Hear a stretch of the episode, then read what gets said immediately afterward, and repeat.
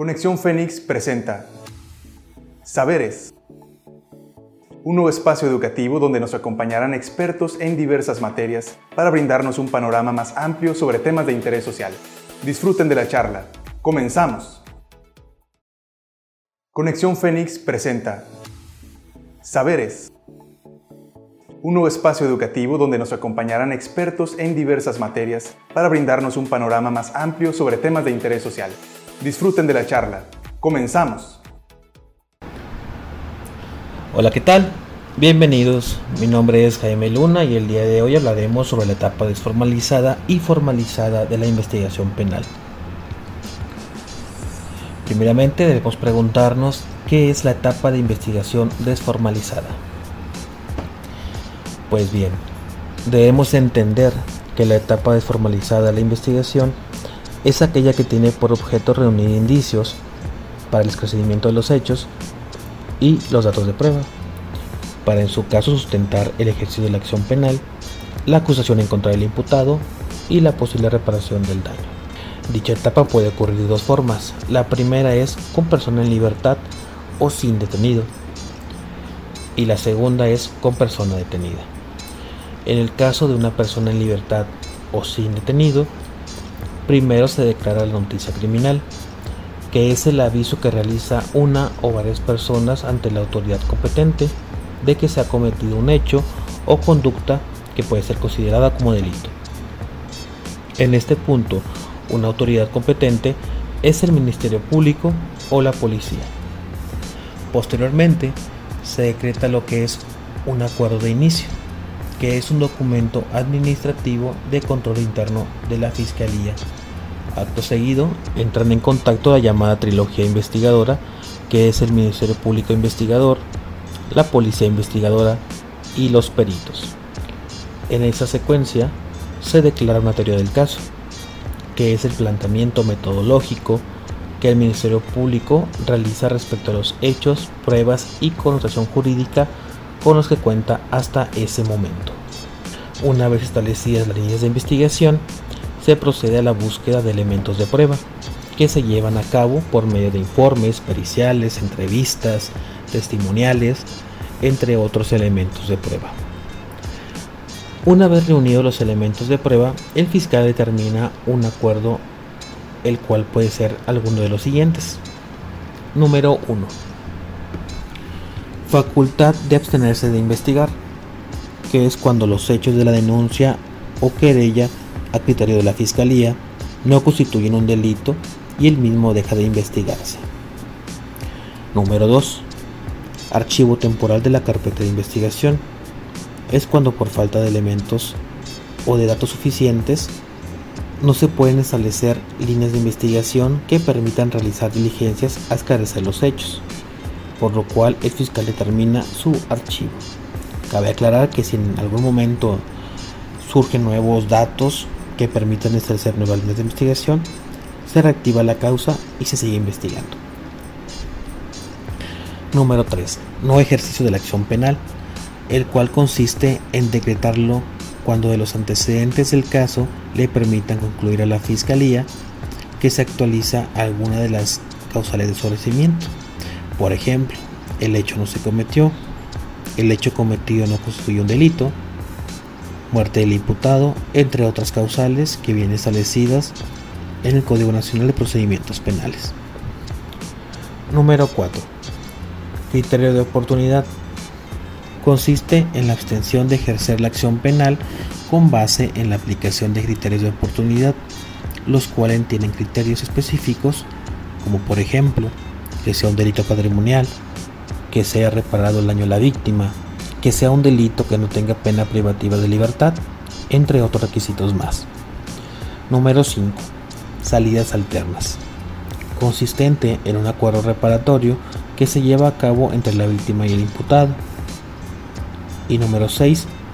La solicitud para formular imputación que se podría traducir en lo que se llama o se llamaba anteriormente como consignación ante juzgado,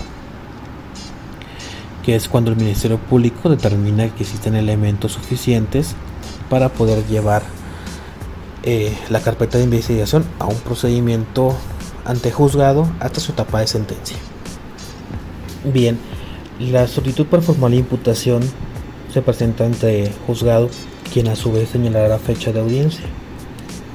La audiencia se llama audiencia de formulación de imputación con persona en libertad.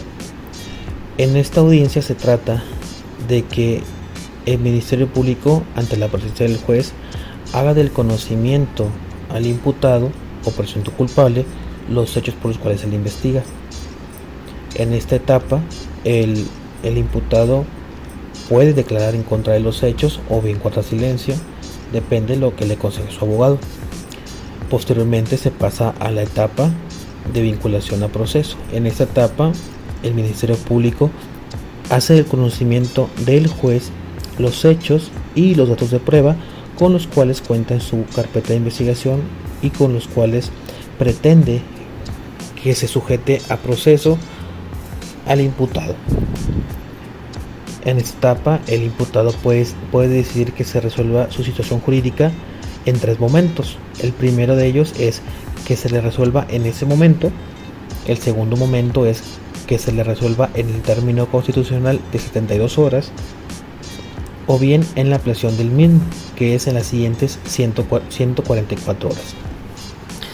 Si es en alguno de los, de los, de los términos constitucionales, se tendría que señalar una nueva fecha de audiencia. Sin embargo, si la persona decide que se haga en ese mismo momento, el juez determina que existe un hecho con características de delito y que el imputado probablemente participó en ellos. Por ende, se decreta lo que es una vinculación. En dado caso de que el juez determine que no existen elementos suficientes o que la participación del imputado no se da, se decreta lo que es una no vinculación a proceso y la carpeta remitida de nueva cuenta ante la fiscalía para que siga investigando y posteriormente se encuentran nuevos datos de prueba, vuelva a solicitar lo que es la audiencia de formulación de imputación. Bien, en este caso supongamos que se decretó la vinculación. Una vez decretada la vinculación se pasa lo que es la etapa de cierre de investigación, que es aquí cuando se decreta lo que es el cierre de investigación donde termina lo que es la etapa desformalizada de la investigación penal de una persona que llega ante juez en libertad. Por su parte, cuando la persona es detenida, es muy similar a cuando la persona llega en libertad ante el Ministerio Público.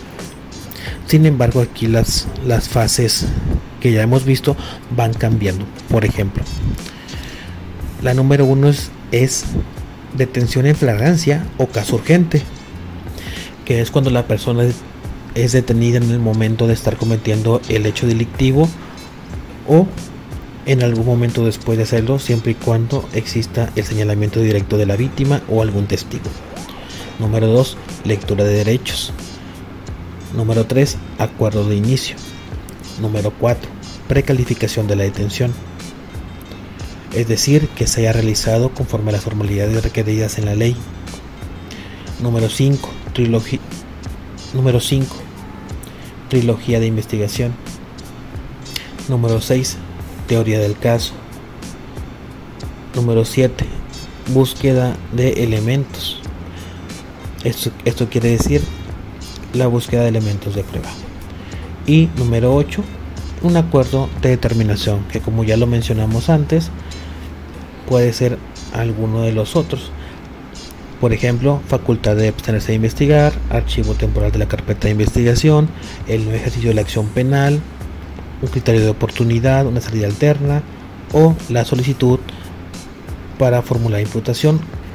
Que cuando la persona está detenida no se llama solicitud para formular imputación, ahí cambiaría el nombre, sería una solicitud de audiencia de control de detención, ya que la persona está detenida.